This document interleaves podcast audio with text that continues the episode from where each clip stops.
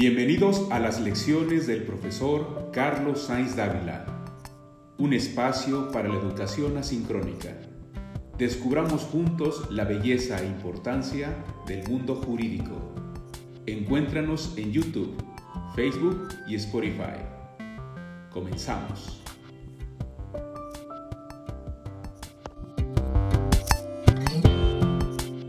Bueno, pues habiendo precisado el contexto de los temas que hemos eh, platicado de manera general en eh, los minutos anteriores, eh, ahora quiero tratar de resumir, digo, el universo de las obligaciones fiscales la verdad es que es muy, muy amplio, pero tratamos de resumir en las quizás 10 que sean más trascendentes o que no debes, no debes de olvidarte. ¿Cuáles son las 10 obligaciones fiscales más importantes para una constructora? Primera, inscribirse en el registro federal de contribuyentes. Si no lo haces, bueno, una de las consecuencias va a ser las multas, sobre todo las de forma que platicamos hace rato. Segunda obligación importante, debes presentar declaraciones periódicas. Pueden ser mensuales, las declaraciones mensuales de IVA y para impuestos a la renta hay dos tipos de declaraciones. La anual, que es evidentemente cada año, y los pagos provisionales que se presentan mes a mes. Entonces, Declaraciones mensuales, declaraciones anuales en su caso, e inscribirse al registro federal de contribuyentes. Tercero, debes realizar pagos provisionales, que se conocen como los PP de ISR. Eh, esos pagos provisionales son mensuales y son eh, anticipos, es decir, estamos hablando en el contexto del impuesto a la renta. El impuesto a la renta es un impuesto anual.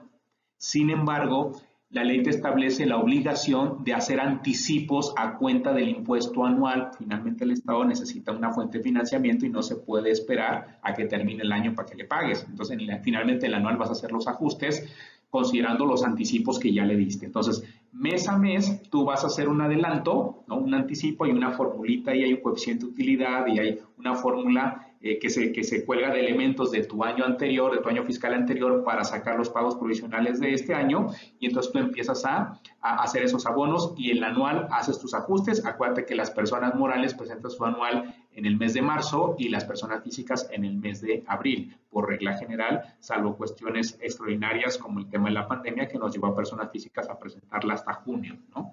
Muy bien. La siguiente obligación es la de los FDI, es decir, expedir comprobantes fiscales por Internet por los ingresos que recibas. Por cada operación que realices tienes que expedir un comprobante y ese comprobante es digital y va, tiene que ser timbrado por la propia autoridad fiscal, por el SAT o en su caso por un proveedor que esta misma autorizó. Dicho en otras palabras, cada vez que tú expidas una factura en tiempo real, la autoridad ya lo sabe. Esto va a tener un impacto en los, temas, en los temas de fiscalización que eh, platicaremos quizás un poco más adelante. la, quinta obligación es la, de, la que tiene que ver con la nómina. Es decir, tú como constructora tienes, uno de tus gastos más fuertes va a ser la nómina. ¿ok? Para que esa nómina puedas utilizarla eh, en materia de impuesto a la renta, es decir, puedas deducir del, para efectos de impuesto a la renta el gasto de la nómina, es necesario que tengas a tus trabajadores inscritos en el IMSS. Si no los tienes inscritos en el IMSS y haces esta deducción y te cachan, por así decirlo, te van a rechazar esa deducción y te van a cobrar los impuestos que resulten de la modificación de la base gravable correspondiente. Bien, seguimos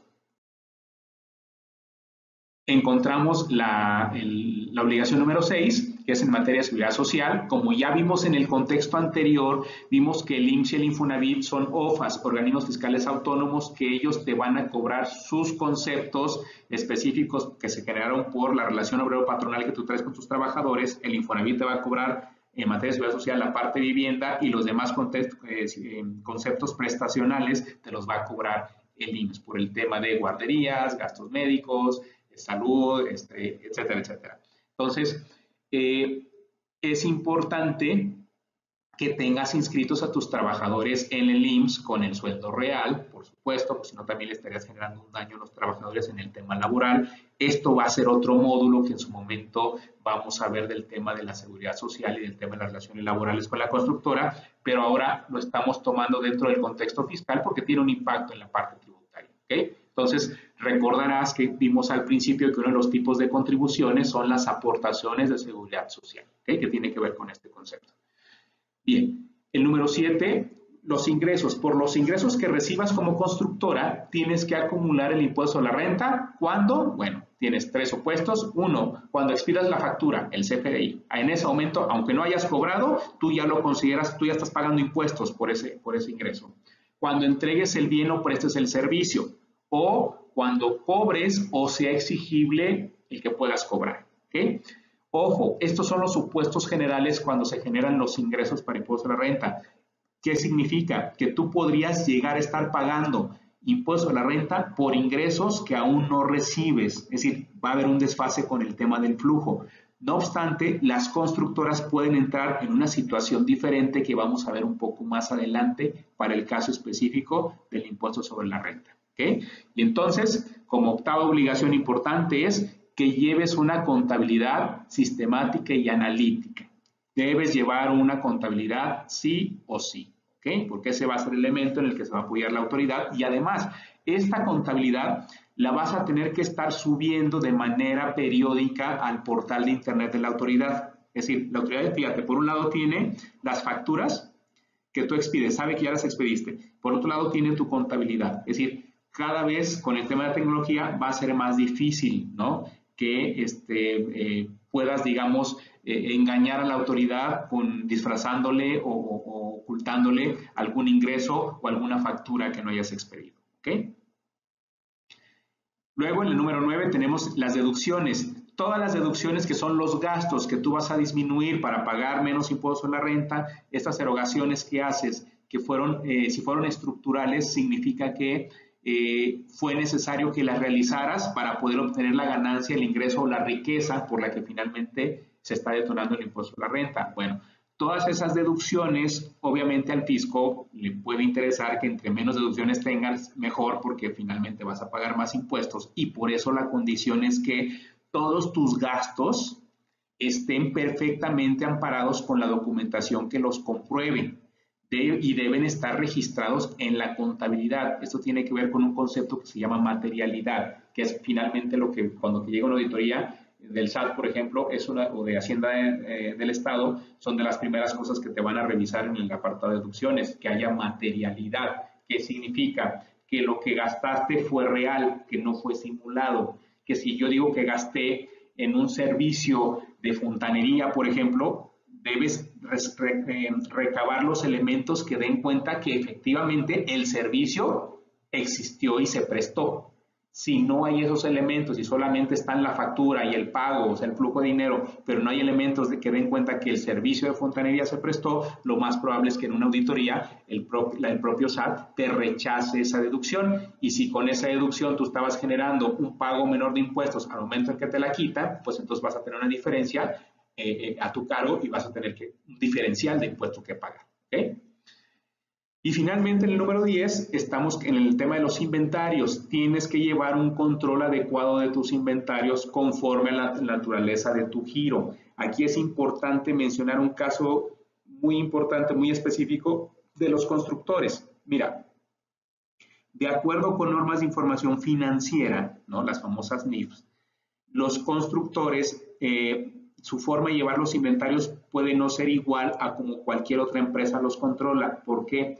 porque en la construcción se tiene una práctica a través de la cual eh, no necesitas en realidad tener una bodega para estar almacenando el material de construcción, porque tú compras a tu proveedor de, de, suministro de material y tú le dices, oye, entrégame tantas toneladas de cemento en la obra fulana y va y te entrega y hasta que ya se te acaba o se te va a acabar, le vuelves a pedir las más que necesitas y entonces te están entregando y surtiendo el material en la obra. Por eso es que en realidad una constructora no necesita llevar o necesita tener un lugar específico, una bodega para almacenar los, los, eh, los materiales porque los va consumiendo en la obra misma, ¿no?